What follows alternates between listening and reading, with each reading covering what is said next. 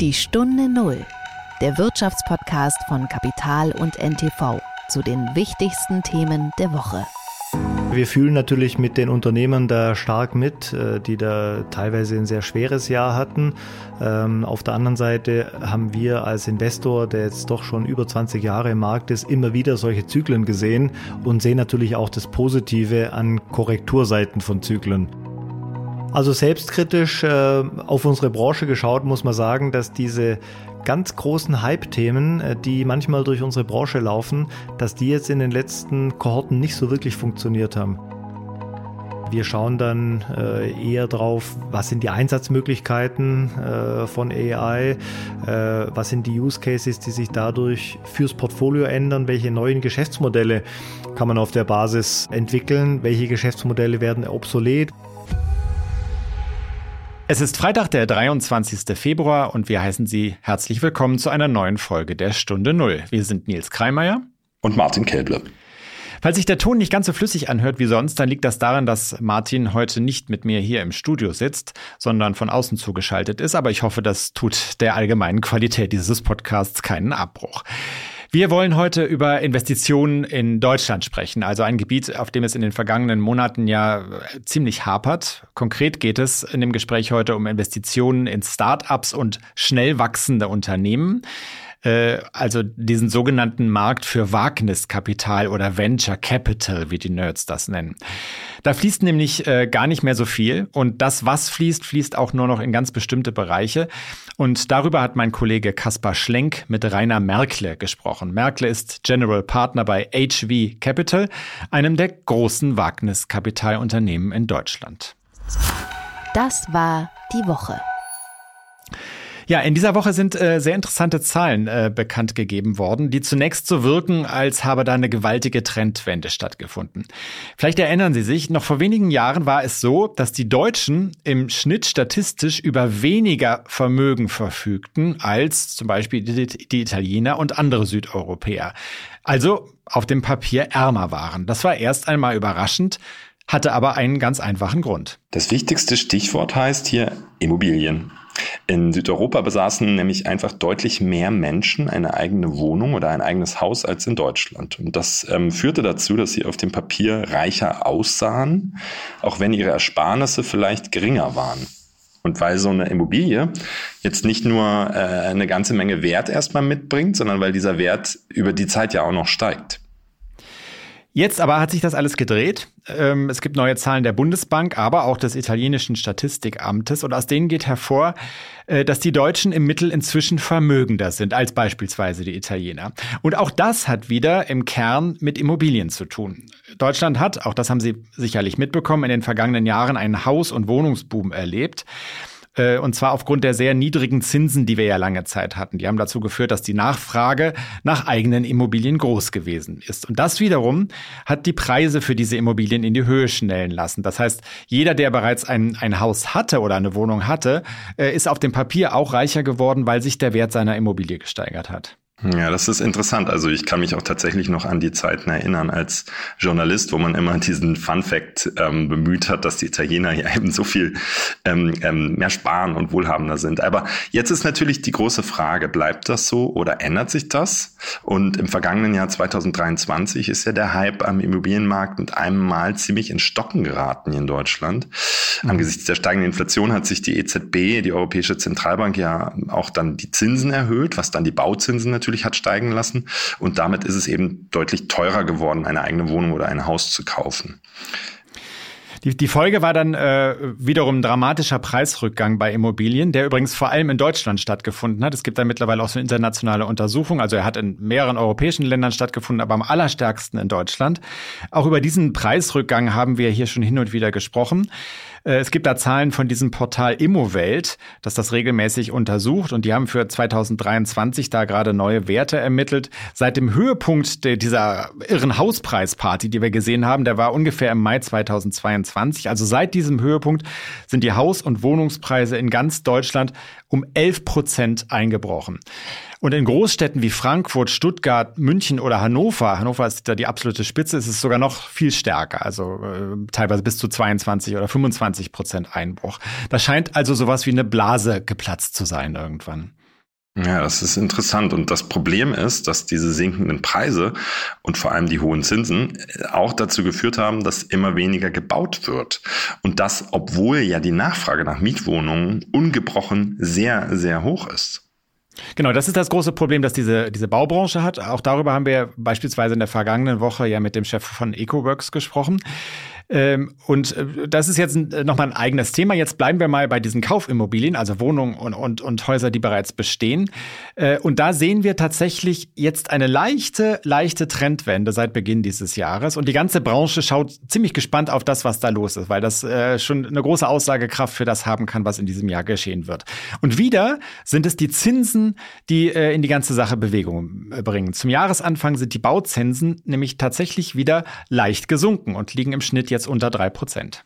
Und prompt springt auch die Nachfrage nach Häusern und Wohnungen an, was die Preise dann wieder steigen lässt. Auch hier gibt es wieder Zahlen des Portals Immowelt, die zeigen, dass immerhin in fast der Hälfte aller Städte über 100.000 Einwohner die Preise schon wieder nach oben gehen. Also das zeigt tatsächlich oder deutet darauf hin, dass es da jetzt äh, wieder in eine andere Richtung geht und sich der Markt gerade beginnt zu drehen. Und ähm, jetzt ist natürlich die große Frage, weil, weil das ist die Frage, die man an allen Stammtischen hört, an allen äh, überall da, wo Leute äh, sich fragen, was sie jetzt mit ihrem Geld machen. Äh, ist das der Zeitpunkt einzusteigen? Die klassische Frage. Und natürlich, wenn man an so einem Punkt ist, an dem sich so ein Markt dreht, und vielleicht auch darüber nachdenkt, sowieso schon seit einiger Zeit, sich eine Wohnung oder ein Haus zu kaufen, weil man vielleicht äh, das Geld dazu hat und, und auch einen Kredit aufnehmen könnte, dann und das mit, ich sage das mit aller Vorsicht, dann könnte tatsächlich jetzt ein guter Moment sein. Denn einerseits sind die Zinsen wieder etwas niedriger, als sie noch äh, vor wenigen Monaten waren. Andererseits haben die Preise erst gerade begonnen, wieder nach oben zu gehen. Jetzt muss man mit so einer sonoren Stimme noch sagen, das ist kein offizieller Anlagetipp, denn das äh, machen wir hier natürlich nicht. Die Stunde Null. Das Gespräch. Wir kommen jetzt zum Interview in dieser Woche, das äh, mein Kollege Kaspar Schlenk geführt hat. Kaspar ist ein Journalist, der sich wirklich exzellent in der Szene der Neobanken und Fintechs wie N26 oder Vivid auskennt der aber auch generell so einen wirklich sehr guten Überblick über die Startups äh, und Wachstumsunternehmen in Deutschland hat. Kaspar hat mit Rainer Merkle von HV Capital gesprochen und HV Capital ist einer dieser sogenannten Wagniskapitalgeber, die den Boom der Startup-Szene in den vergangenen Jahren, ja, wenn man so will, finanziell überhaupt erst möglich gemacht haben. HV ist äh, in erster Linie ein sogenannter Frühphaseninvestor, steigt also gerne dann ein, wenn das Risiko äh, im Grunde noch besonders groß ist, weil die Aussichten eines Unternehmens noch gar nicht so klar absehbar sind. Und nur mal so ein bisschen klar zu machen, wer da in den vergangenen Jahren alles dabei gewesen ist. HV Capital ist im Jahr 2000 gegründet worden äh, und war äh, unter anderem bei Firmen wie Flixbus, Zalando oder Scalable dabei, aber auch bei vielen, vielen anderen, deren Namen vielleicht jetzt gar nicht so jedem ein Begriff ist. Es ist also ein wirklich sehr breites Portfolio. Und das bedeutet auch, dass Rainer Merkle als General Partner einen hervorragenden Überblick über all, alles hat, was sich in diesem Start-up-Markt so tut. Merkle hat selbst einen Hintergrund sowohl im Ingenieurwesen äh, als auch im Business, kann also sowohl technologische als auch ökonomische Fragen ganz gut einschätzen. Er weiß im Grunde, wer im Moment noch Geld kriegt und wer nicht und warum. Und über all das hat mein Kollege Kaspar mit Rainer Merkle gesprochen. Hallo und herzlich willkommen, Rainer Merkle in der Stunde Null. Vielen Dank, Kaspar. Freut mich hier zu sein. Sehr gerne. Rainer, lass uns gleich mal mit äh, einem sehr äh, ernsten äh, Thema starten. Das letzte Jahr war ja für viele Startups, für junge Tech-Unternehmen kein äh, leichtes. Unzählige Entlassungswellen ähm, gab es da bei, auch bei den großen, erfolgreichen Firmen. Gleichzeitig ist die Zahl der Insolvenzen stark gestiegen, 65 Prozent mehr als im Vorjahr. Das war so eine Erhebung von einem Startup-Detektor. Wie viel Sorgen bereitet dir die, die aktuelle Situation? Wie, wie blickst du da drauf? Ja, wir als Investor, also erstmal, wir fühlen natürlich mit den Unternehmen da stark mit, äh, die da teilweise ein sehr schweres Jahr hatten. Ähm, auf der anderen Seite haben wir als Investor, der jetzt doch schon über 20 Jahre im Markt ist, immer wieder solche Zyklen gesehen und sehen natürlich auch das Positive an Korrekturseiten von Zyklen. Ähm, deshalb schauen wir so mit zwei verschiedenen Perspektiven drauf. Und ich denke, um das letzte Jahr wirklich zu verstehen und einordnen zu können, muss man natürlich auch sehen, was die Jahre zuvor passiert ist. Und da muss man sagen, ja, 23 war kein einfaches Jahr. 22 hat sich das schon klar angedeutet. man ist halt auch in gerade 21 äh, so top of the Hype Cycle wirklich mit vollen Segeln in diese Jahre reingegangen. Und das ist sicher ein Teil der Erklärung, dass da viele Themen einfach aufgeschoben wurden und entsprechend auch härter korrigiert wurde in 22 und 23. Aber was ist aus deiner Sicht dann die, die positive Seite als Investor, dass die Bewertungen, zu denen ihr ja als Investoren dann einsteigt, niedriger sind, dass wieder, ähm, ja, also was, was sind die positiven Seiten einer so einer, so einer Krise? Ja, ich denke, ähm, also die Bewertungen, ehrlich gesagt, können wir nachher auch gerne nochmal im Detail drauf gehen. Die kommen gar nicht so stark runter. Man sieht da schon eine Korrektur in späten Phasen, je näher man an die Public Markets geht, die ja stark korrigiert haben in der Breite. Ähm, das hat natürlich den Impact, dass die Wachstumsrunden vor den IPOs nicht mehr so hoch bepreist werden und so geht es die ganze Kette runter. Äh, hört allerdings bei Frühphasen äh, da fast auf, weil wir hier gar nicht so die starke starken Korrekturen sehen, ähm, weil Investoren in der frühen Phase eigentlich nach wie vor sagen, naja, wir setzen ja auf ganz große Änderungen, langfristige Trends ähm, und äh, die, die Bedeutung von Technologie für viele Sektoren ist einfach ungebrochen stark, sogar noch verstärkt und deshalb sieht man diese Bewertungskorrektur gar nicht so stark in der frühen Phase, wie viele erwartet haben. Warum wir es hauptsächlich positiv sehen, ist, dass so die Einstellung, das ganze Mindset der Branche hat natürlich massiv gedreht mit den vielen Korrekturen im Markt. Unternehmen werden wieder mit viel mehr Fokus auf Effizienz, äh, gesundes Wachstum, äh, frühere Profitabilität äh, aufgebaut, so ein ganz anderes Founder-Mindset ähm, was denke ich vor allem für die Unternehmer auch äh, gesund ist. Nicht mehr Wachstum um jeden Preis und wir nehmen einfach immer mehr Geld auf, sondern wirklich Fokus auf Product Market Fit und gesundes Wachstum Richtung Profitabilität. Also Product Market Fit für die äh, Zuhörer heißt es, dass man praktisch merkt durch das Wachstum, was anzieht, durch die Käufer, ähm, dass das Produkt am Markt angekommen ist, dass es sich etabliert hat. Nur als äh, kurzen Einschub. Um das mal ähm, vielleicht ein bisschen konkreter und anfassbarer zu machen, inwiefern war denn euer Portfolio vielleicht an ein, zwei Beispielen von dieser Krise getroffen? Ja, da gibt's natürlich viele Beispiele, positive wie negative. Auch bei uns haben es natürlich Unternehmen äh, dann äh, teilweise nicht geschafft durch die äh, Zeit. Und äh, das waren dann Fälle, wo man gesagt hat, naja, man war nicht sicher, ob Product Market Fit, wie du es gerade schön erklärt hast, wirklich da ist, ähm, ob das Produkt wirklich so ultimativ groß skalieren kann, auch irgendwann effizient. Ähm, und äh, das bei uns gehört es zum Investorengeschäft natürlich dazu, wenn man sehr früh investiert, dass manche Sachen nicht aufgehen. Äh, das haben wir auch gesehen ähm, die letzten Jahre. Ähm, was wir aber vor allem gesehen haben, ist dann auf der Positivseite, um da konkrete Beispiele zu nehmen, einfach Unternehmer, die gesehen haben, hey, wir gehen in eine andere Zeit. Wir müssen damit rechnen, mit weniger Kapital effizienter zu arbeiten. Wir müssen unsere eigene Firma viel mehr auf Effizienz trimmen, weg von Wachstum um jeden Preis, müssen Kosten rausnehmen, ja, müssen auch teilweise wirklich Personal deutlich abbauen. Und viele Unternehmen haben das unheimlich schnell geschafft, äh, in die Profitabilität zu kommen. Ähm, du und die Zuhörer haben vielleicht gelesen von Finanzierungsrunden wie bei Urban Sports Club, äh, die es geschafft haben, innerhalb kürzester Zeit genau diese Drehung hinzubekommen, profitabel zu wirtschaften und dann setzen auch Wachstumsinvestoren wieder drauf. Also da gibt es sehr, sehr schöne Beispiele auch aus der Zeit. Ähm, Actio, das war ja so eine, so eine Coaching-App aus eurem Portfolio von einem auch sehr bekannten Gründer, der auch öffentlich äh, jetzt ähm, darüber redet, ähm, warum das nicht geklappt hat. Ähm, vielleicht kannst du an dem Beispiel ein bisschen erklären, wie diese Krise durchgeschlagen ist. Ja, ich denke, Aktio ist definitiv ein Beispiel aus der ersten Kategorie. Das war ein Unternehmen. Nikita hat da wirklich mit wahnsinnig viel unternehmerischem Herzblut alles probiert in frühen Phasen, viel am Produkt gebaut, tolle Idee, alle möglichen Sachen probiert. War eine frühe Wette für ihn und für uns. Äh, und man hat eben genau diesen Product Market Fit nicht 100% gefunden. Also ein Produkt, was von Kunden so angenommen wird, dass man mit überschaubarem Marketingaufwand einfach immer mehr Nutzer gewinnen kann und so klares Wachstum zeigen kann, effizient. In die Phase ist man nicht reingekommen. Und äh, da hat man in den eher fetteren Jahren ähm, mal salopp gesagt, hat man immer irgendwo noch Geld gefunden, um noch weiter zu probieren, diesen Product Market Fit zu finden. Und da ist einem natürlich in den schwierigeren Jahren, rennt einem da eher die Zeit davon. Ähm, und dann äh, führt es auch dazu, dass solche Themen einfach eingestellt werden. Hm. Es handelte sich ja da um so eine, so eine Coaching-App, wenn ich das äh, richtig verstanden habe, dass man mit einem ähm, realen Coach ähm, irgendwie vernetzt wird. Ja, genau. Wenn du jetzt so ein bisschen ähm, in, die, in die Zukunft, in die kommenden Monate schaust, ähm, welche, welche Bereiche habt ihr identifiziert, wo ihr sagt, so da wird es jetzt weiterhin schwierig? Ich meine, viele kennen diese E-Scooter, die man auf der Straße mhm. sieht, äh, Tier, Bird, Lime, wie sie alle heißen. Ähm, da ist schon bekannt, dass sie irgendwie unter Druck stehen, dass ähm, mehrere Anbieter fusionieren.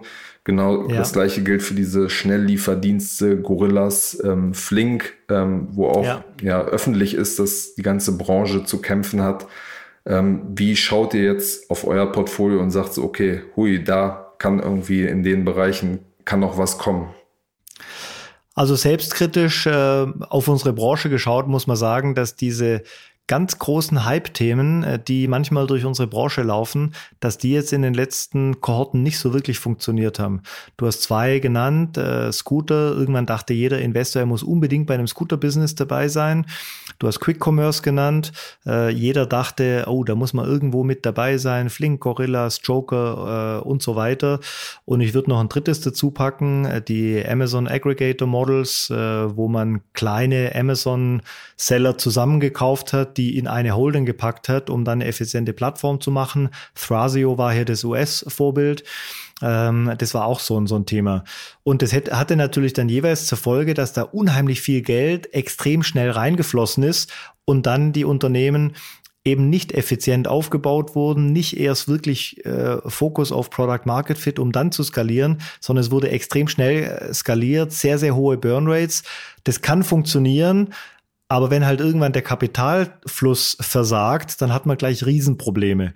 Ähm, und das ist dann bei diesen Hype-Themen halt noch viel schneller passiert als in, in anderen äh, Bereichen jetzt mal von den Hype-Themen äh, weg abstrahiert.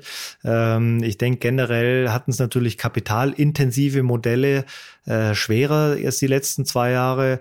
Äh, E-Commerce-Modelle, ähm, auch äh, andere äh, Modelle, die einfach sehr viel Investment in Balance Sheets, Fixed Assets etc. gebraucht haben. Was könnte das zum Beispiel sein, um das, ähm, dieses, dieses, diesen Begriff ein bisschen mit Leben zu füllen? Also wenn man beispielsweise irgendwelche Sachen ankaufen muss und die selber als Unternehmen ähm, äh, quasi behält.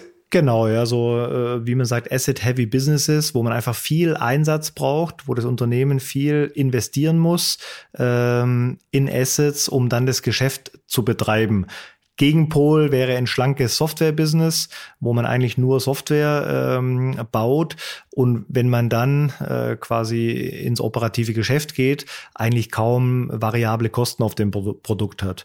Und äh, wir sind ein Investor, wir sagen nicht, dass diese Asset-Heavy Businesses nicht funktionieren können. Wir haben einige sehr, sehr gute Beispiele im Portfolio, aber es ist so, dass Investoren dieses Risiko extrem gescheut haben äh, die letzten zwei Jahre und deshalb sind die Modelle, die wir vorgenannt haben, und da kann man auch noch andere äh, dazu packen, sind da extrem schnell und schwer getroffen worden äh, von der Krise. Ähm, und ähm, jetzt auf der Positivseite aber äh, wir haben ja unsere, ich sag mal, die großen Investmentfelder für uns äh, sind im Consumer-Bereich, dann aber im Enterprise, SaaS, Software-Bereich, im Fintech, dann so B2B Marketplaces, Nachhaltigkeit. Das waren so unsere großen Investmentthemen. Die funktionieren auch alle gut. Was aber dann vor allem interessant war, jetzt äh, in letzter Zeit, und das sieht man jetzt in 24 extrem entfalten, dass sich die ganze, das ganze Ökosystem eigentlich deutlich mehr Technologie-Cases zuwendet. Das ganze breite, mystische Deep Tech-Feld war ja was, äh, wo in der Vergangenheit nicht so wahnsinnig viel Aktivität war. Und da sieht man unheimlich viel Aktivität und plötzlich auch wirklich Investorenoffenheit in Themen reinzugehen. Dann nur paar Begriffe, dass äh, sich die Hörer auch was vorstellen können. Äh, wir haben in ein Robotikunternehmen investiert, wir haben in ein Quantencomputerunternehmen äh, investiert. Ähm, und das sind Beispiele, schauen uns plötzlich ganz neue Themen an, wo man sieht, wie die Branche sich dann adaptiert, weiter bewegt und dann auch positiv neue Felder belegt aus so einer Krise heraus. Was ist der Ansatz dieses Roboter-Startups? Ja, das ist ganz interessant. Das ist, ähm, äh, ist auch ein Unternehmen, was jetzt äh, in, äh, im schwäbischen äh, ländlichen Raum äh, gebaut wird, also nicht in den Hotspots München und Berlin äh, und die einfach einen neuartigen Ansatz für Roboter gebaut haben, die sagen, wir machen im Endeffekt erstmal One Product, One Platform Company, extrem modular, effizient ähm, und erschließen da ganz neue ähm, Segmente für Robotik. Sie haben noch nicht wahnsinnig viele Produkte ausgeliefert, also das steht noch aus, dass Kunden das breit einsetzen, aber das Interesse von potenziellen Kunden und Investoren ist enorm. Und es ist einfach äh, schön zu sehen, dass, äh, wie gesagt, für uns als Investoren und vor allem für Unternehmer plötzlich ganz neue Felder aufgehen. Für was setzt man die, die Roboter beispielhaft ein? Für was könnte man die verwenden? Ganz flexibel, klassische äh, Einsatzfelder für Robotik sind natürlich in der Fertigung, in der Produktion, ähm, in, dann aber auch in, in, in größeren Serien, also wirklich ganz, ganz flexibel neue Einsatzfelder. Hm, okay. Wenn man auf den Markt guckt, ähm, merkt man, dass auch die, die großen funktionierenden Firmen das ja in den, in den letzten Monaten schwerer hatten, ähm, ja, das Wachstum vorzufinanzieren, wozu ja ihr als Investoren äh, da seid. Gleichzeitig ist es ja so, dass es wieder so eine Aufbruchs-Hype-Phase eigentlich gibt. Vor allem rund um das Thema künstliche Intelligenz, was die Wirtschaft und unser aller Leben potenziell äh, stark verändern wird. OpenAI mit äh, ChatGPT ist da praktisch so der Vorreiter, den viele ähm, äh, ja einfach mitbekommen haben und auch tagtäglich mal ausprobieren. Wie schaut ihr da als, als Investoren ähm, drauf mit so einer langen Erfahrung? Wie, wie blickt ihr auf diese Technologie? Ja, sehr euphorisch, äh, sehr respektvoll, ähm, positiv, natürlich auch manchmal ein bisschen kritisch, oft auch neidisch. Warum neidisch? Naja, wir haben äh, nicht in die wirklich äh, grundlegenden Foundational Modelle investiert. Wir sind da nirgends dabei bei OpenAI, ChatGPT, auch nicht bei Aleph Alpha, Mistral, die ganzen Namen, die da jetzt äh, so groß durch die Presse gehen die wirklich die, die Themen von Grund auf äh, bohren, da grundlegende Innovationen schaffen, haben Investoren sehr früh drauf gesetzt. Äh, Respekt, waren wir jetzt nicht dabei. Und das ist schon eine bahnbrechende äh, Neuerung für breite Branchen. Ähm, wir schauen dann äh, eher drauf, was sind die Einsatzmöglichkeiten äh, von AI, äh, was sind die Use Cases, die sich dadurch fürs Portfolio ändern, welche neuen Geschäftsmodelle kann man auf der Basis äh, entwickeln, welche Geschäftsmodelle werden obsolet, wo soll man nicht mehr, nicht mehr rein investieren. Und das ist äh, natürlich eine extrem spannende äh, Übung und ich glaube, man kann sich noch gar nicht vorstellen, wie wirklich der Impact in der Breite sein wird, weil es ja nicht nur die einfachen Use Cases sind, wo man sagt, naja gut, da wird vielleicht ein Customer Service, wird vielleicht ersetzt, äh, teilweise durch AI, sondern es geht ja die ganze Kette runter, wenn Entwickler anfangen, einfach ihre Produktivität um Faktor 100 zu steigern, weil sie Code nicht mehr selber schreiben, sondern weil sie AI benutzen, um Code zu schreiben, dann kann ich plötzlich Entwicklungszyklen für alle möglichen Geschäftsmodelle äh, um Faktor 100 steigern oder meine Kosten dafür äh, senken. Vielleicht brauche ich dann manche Produkte gar nicht mehr, weil jedes Unternehmen sich die Produkte, die es braucht, einfach selbst baut mit kleinen Entwicklerteams. Und da sind wir wirklich auch noch selbst sehr früh dabei zu verstehen, welche grundlegenden Änderungen denn das in der Breite bringen wird. Also extrem spannend, herausfordernd. Zu investieren, muss ich sagen, gar nicht so einfach. Okay, aber eure, eure These ist schon, dass es nicht ein äh, Hype-Thema jetzt ist wie ähm, Gorillas und äh, äh, Tier-E-Scooter, äh, wo man in rückblickend in zwei, drei Jahren sagt, okay, hui, da ähm, wurde ja viel Geld verbrannt. Nee, da sind wir tatsächlich überzeugt. Es ist einfach mal abstrakt gesprochen eine immense Produktivitätssteigerung, äh, die man sich in der Mannigfaltigkeit noch gar nicht voll ausmalen kann. Und die wird nachhaltigen äh, Einfluss haben. Wir verstehen noch nicht gut genug, äh, wie der Einfluss dann wirklich äh, sein wird, aber der wird nicht mehr verschwinden. Und ihr glaubt auch, dass es äh, die Wertschöpfung, das ist ja eine große Frage, ist, OpenAI und diese Entwickler dieser ähm, sozusagen Language-Modelle, konzentriert sich die Macht und die Geschäftsmodelle nicht eher auf die und auf äh, Microsoft, Google und Co. Ähm, das ist sozusagen die eine Fraktion, die sagt, so, da kann eigentlich gar nicht viel drumherum entstehen und andere sagen, nee, da, da müssen, da werden auch eigene Geschäftsmodelle, ähm, eigene große Firmen in Spezialgebieten, weiß nicht, irgendwie Betrugssoftwareerkennung äh, im Finanzbereich, ähm, äh, Kundensupport, hast du schon angesprochen, werden da quasi einzelne große Firmen entstehen. Wie, wie seht ihr diesen Zwiespalt?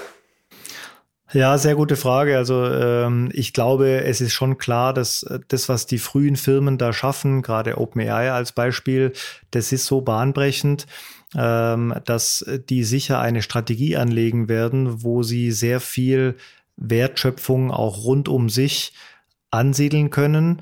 Ähm, inwieweit diese Firmen dann Ökosysteme definieren und dominieren, ist, glaube ich, strategisch eine spannende Frage. Man kann natürlich auch sagen, naja, das sind die, die äh, frühen Entwicklungen, äh, die werden vielleicht irgendwann mal wirklich Open Source, wirklich Commodity. Und die Modelle, die haben natürlich jetzt einen Vorsprung, aber das wird über Zeit wird der Vorsprung vielleicht verschwinden und es wird sehr viel mehr entscheidender sein, wie die Grundlagen von anderen für welche Modelle eingesetzt werden. Also ich glaube, das ist genau die spannende Frage, wie sich die Ökosysteme rund um diese neuen Grundlagentechnologien äh, dann entfalten und wer da wirklich so äh, für sich so ja, eine dominierende Position schaffen kann. Habt ihr denn da schon ähm, einzelne Wetten platziert, also schon einzelne Investments gemacht? Äh, wir haben, also erstmal wird natürlich AI ganz breit im Portfolio für alle möglichen Use Cases eingesetzt. Ähm, dann haben wir auch äh, einige Wetten gemacht, äh, die auf spezifische Use Cases äh, AI einsetzen und genau wie du es beschrieben hast, einfach versuchen, äh, so kleine Ökosysteme für bestimmte Einsatzzwecke zu bauen. Ähm, die ganz großen Wetten, die wirklich so auf den Core, auf die Basis runtergehen, ähm, die haben wir noch nicht platziert. Und was, was sind das so zum Beispiel für Anwendungsfälle, dass man es so ein bisschen plastischer macht? Ja, wir haben eine tolle Firma, Spread AI heißt die. Ähm, Spread ähm, macht im Endeffekt äh, eine sehr starke, sehr gute Visualisierung von komplexen äh, Strukturen. Ein konkretes Beispiel ähm, ist zum Beispiel die, die Fehlersuche äh, in Fahrzeugen, wo Spread es ermöglicht, die komplette elektrische äh, Verdrahtung von Fahrzeugen grafisch äh, darzustellen äh, auf Basis einfacher Daten und im Use Case dann, also in diesem Use Case dann helfen kann, zum Beispiel, wenn du mit deinem Auto in die Werkstatt fährst und irgendwo ein elektrischer Fehler auftaucht, äh, kann mit Hilfe dieser Technologie sehr einfach, sehr schnell erkannt werden, wo denn der Fehler lokalisiert werden könnte. Das ist nur ein kleines Beispiel, was auf viele Branchen anwendbar ist. Ähm, und äh, ja, da haben wir viele andere Themen so am Laufen. Hm. Und ihr seid äh, auch zuversichtlich, dass, dass es auch große künstliche Intelligenzfirmen in, in Europa entstehen werden und sich das nicht auf ähm, USA und China vor allem fokussieren wird. Wir sind überzeugt, ja. Wir sind natürlich auch auf Europa äh, fokussiert. Ähm, Klar, ich bin jetzt kein Experte für Regulatorik. Ähm, das ist sicher eine, ein großes äh, Feld. Standardisierung, Regulatorik, das ganze Governance-Feld, was eigentlich wie weit erlaubt wird, was reguliert werden muss. Da bin ich jetzt kein Experte dafür. Äh, da gibt es Stimmen, die sagen, das wird sich zum Standortnachteil für Europa äh, entwickeln, weil andere Märkte da sehr, sehr viel freizügiger, offener sind. Da habe ich jetzt ehrlich gesagt äh, noch keine klare Meinung dazu. Was ich aber ganz klar positiv sehe, wir haben ja das Talent in dieser Technologie äh, wirklich da ganz vorne mit dabei zu sein. Wir haben mit die besten Universitäten auf dem Feld. Ähm, wir tun uns ja äh, in Europa tendenziell nicht so leicht wie andere Märkte, die Innovation und diese, diese Forschungsfähigkeit äh, im Land und an den Universitäten direkt umzusetzen in Startups, in Ideen. Und da liegt natürlich wie immer die Gefahr, dass die besten Leute äh, aus Europa dann nach Amerika gehen, um dort die Ideen umzusetzen. Aber da sieht man aus meiner Sicht ganz klar einen Trend, äh, dass äh, die besten Talente auch das in Europa für Europa machen. Und deshalb bin ich da sehr zuversichtlich, dass äh, gerade in Europa da große Themen entstehen. Ähm, ihr habt ja ähm, NPAL auch im äh, Portfolio, das äh, vermietet so, so Solarpaneele und verkauft es mittlerweile auch, gilt ähm, auch als so ein Börsenkandidat, hatte ähm, durchaus auch mal ein bisschen Wachstumsschmerzen, wie wir bei Kapital äh, berichtet hatten. Ähm, mhm. Wie blickst du auf diese Cleantech-Energie? Branche, die ja auch ähm, ja, eine der, der Bereiche ist, wo noch viel Geld reinfließt, wo noch Neugründungen geschehen, ähm, ähm, was einerseits ähm, ja sicherlich sinnvoll und notwendig ist, was aber auch eine Branche ist, die durch die ganzen regulatorischen Veränderungen ähm, ja zuletzt auch so ein bisschen Schwierigkeiten hatte. Ein paar Konkurrenten von Enpal zum Beispiel äh, mussten Insolvenz äh, anmelden oder wurden verkauft. Also mhm. wie guckst du auf diesen, diesen ähm, grüne Technologiemarkt? Ja, da sind wir extrem äh, bullish, also sehr, sehr positiv. Äh, und es ist nicht nur der Hintergrund, dass wir haben unseren eigenen Fund, haben wir ja unter den äh, SFDR Artikel 8 gestellt. Der wird es den Hörern nicht sagen, aber das äh, heißt im Endeffekt, dass wir mit unseren Investments äh, dafür sorgen wollen, dass ein, ein Großteil unseres äh, Funds auch in wirklich äh, ESG-positive Unternehmen geht. Da ist jetzt Umwelt ist ein Teil davon. Ähm, das ist mal ein Aspekt, dass wir da auch selbst uns drauf committed haben. Aber viel mehr als das übersetzt sich dieses ganze Thema halt in signifikante Investmentmöglichkeiten, äh, weil wir sind erstmal geleitet von dem Gedanken, es wird kein großes Unternehmen in Zukunft geben, was diese Themen nicht ernst nimmt. Es ist ganz top auf der Agenda für alle, auch Börsenkandidaten, das vorher angesprochen. Es wird kein Börsenkandidat mehr geben, der diese Themen nicht ernst nimmt. Wieder ESG sind viele Disziplinen. Ähm, auf der anderen Seite ist auch der Druck auf dem Markt, äh, gerade jetzt, wenn wir auf Energie äh, reinzoomen, so hoch. Äh, man braucht äh, da eine Wende in der Energiepolitik, in der Energieversorgung. und die erste Antwort liegt sicher in Modellen wie Enpal, die sagen, es gibt Technologie, die einsatzbereit ist. wir helfen mit der Distribution und mit intelligenten Geschäftsmodellen ähm, die Technologien wirklich in der Breite einsatzfähig zu machen. In der zweiten Welle wird man aber auch sicher deutlich technologiegetriebenere Unternehmen äh, sehen, die sagen, ja gut, wir gehen die, den Modellen nochmal richtig auf den Grund und schauen, wie kann denn Energie anders gewonnen werden, wie kann man effizienter damit umgehen.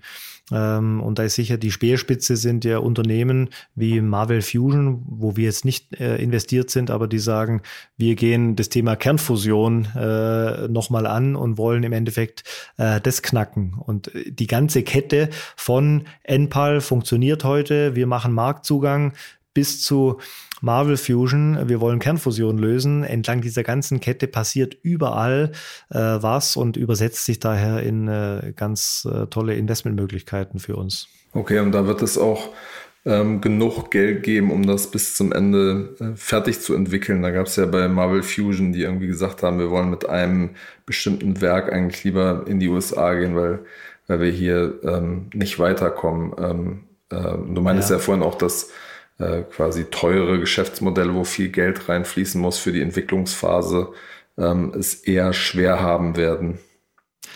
Ja, das ist natürlich sicher ein Extrembeispiel, weil ich äh, bei einer Sache wie Kernfusion auch über einen sehr langen Zeitraum nicht wirklich wissen werde, ob das tatsächlich funktioniert.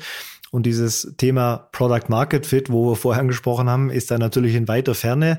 Äh, da geht es dann eher darum, die kritischen Meilensteine äh, zu zeigen äh, und dann äh, Investoren für die nächste Phase zu überzeugen. Das sind schon extreme Modelle, aber auch da gibt es ja durchaus äh, Möglichkeiten, äh, das zustande zu bekommen. Generell ist aber auf dem Thema Nachhaltigkeit, erneuerbare Energie oder alternative Energie, da ist schon sehr viel Geld, weil es immer mehr Investoren gibt, die sich wie wir dem Thema verschreiben oder auch deutlich stärker noch wie wir dem Thema verschreiben. Gibt viele Impact-Fonds, die wirklich ähm, relativ äh, groß jetzt werden und äh, höher in der Kette gibt es ja auch sehr viele sehr große Investoren, die dann in Funds investieren, die sagen, wir wollen einfach einen Bestandteil unserer riesigen Vermögen in diese Themen investieren. Dadurch werden dann große äh, Fonds aufgesetzt, die in das Thema investieren und die haben dann die Möglichkeit, eben Startups auch in großer Höhe zu finanzieren. Deshalb, ich bin überzeugt, dass äh, auch in Europa genügend Geld äh, für diese Themen da sein wird. Es gibt jetzt keinen, keinen guten Übergang äh, zum Schluss. Da müssen wir nochmal einen harten Cut machen äh, zu meiner Abschlussfrage. da wird mich nämlich interessieren, ähm, du bist jetzt ja schon viele Jahre äh, in München, lebst und arbeitest äh, äh, da. Ähm, das ja schon ein bisschen länger so als, als heimliche Startup-Hauptstadt gilt. Ähm, wie hat sich das aus deiner Sicht entwickelt in den letzten Jahren? Ja, wie du sagst, München war schon immer äh, eine starke äh, Stadt für Unternehmer, für Technologie. Ähm, es wurde so ein bisschen der Rang abgelaufen durch Berlin äh, für eine gewisse Zeit, weil Berlin natürlich durch äh, den Flair der Stadt, durch die ganzen großen Internet-Companies, die dort aufgebaut wurden, wirklich ein Magnet war für äh, Talente. Wir haben ja auch neben München ein zweites Office in Berlin äh, und auch die äh, Mehrheit unseres Investmentteams sitzt inzwischen sogar dort. Aber München hat gerade die letzten Jahre wieder extremen Zug gewonnen mehrere Zutaten. Es sind halt sehr viele internationale Firmen äh, hier, die einen sehr starken Talentpool um sich scheren. Äh, wir haben vor allem die starke technische Universität plus die, die LMU, also sehr starke unternehmerische äh, Universitäten. Und deshalb hat sich so fast rauskristallisiert, wenn man schwarz-weiß malen will, dass in München eher so die Technologie, Software, harten Cases äh, gebaut werden äh, und in Berlin eher die Consumer, breiten, schnellen Hype-Themen. Das stimmt natürlich nicht so schwarz-weiß, aber es zeigt, dass gerade in München diese dieser Drang nach Technologie und die äh, Bereitschaft, wirklich knackige Themen von Grund auf äh, nochmal anzugehen, äh, so dieses klassische Venture Capital, Hochrisiko, technologiebasierte Geschäft, das ist in München schon immer mehr zu Hause und das äh, freut uns natürlich sehr zu sehen. Als Investoren und teilweise auch natürlich, weil wir hier in München fest verwurzelt sind. Super, alles klar, Rainer. Dann vielen, vielen Dank für das Gespräch und ähm, ja, wir sehen uns bestimmt demnächst mal wieder. Vielen Dank, Kaspar. Hat Spaß gemacht. Martin, wir haben äh, schon fast Ende Februar und das ist ja nach meiner Erfahrung mit dir für gewöhnlich der Moment, in dem du dann den Frühling oder eigentlich, eigentlich schon den Sommer ausrufst, oder? Ja, noch extremer. Bei mir beginnt ja die Vorfreude auf den Frühling eigentlich immer schon im Januar. Ähm, bei dir dagegen ist wahrscheinlich die Trauer groß, dass der Winter irgendwann vorbei ist, weil du liebst ja schlechtes Wetter und Kälte. Dafür bist du ja berühmt immer unter Kollegen. das ist, das ist mir jetzt verkürzt dargestellt, aber es ist natürlich, eigentlich ist es ja schön, wenn man sozusagen eine Jahreszeit hat, die man liebt und eine Jahreszeit, die das aus stimmt. der Vor Vorfreude besteht, sich auf die andere Jahreszeit zu freuen. Äh, insofern, dass man äh, eigentlich zu beiden Zeiten eine gute Stimmung für sich äh, bewahren kann. Das wünsche ich jedenfalls auch Ihnen, liebe Zuhörer und Zuhörer, dass Sie in einer guten Stimmung äh, nicht nur aus diesem Podcast heraus rausgehen, sondern auch in das anstehende Wochenende. Und wir würden uns sehr freuen, wenn Sie auch in der nächsten Woche wieder mit am Start sind. Alles Gute und Tschüss. Ciao. Die Stunde Null. Der Wirtschaftspodcast von Kapital und NTV zu den wichtigsten Themen der Woche.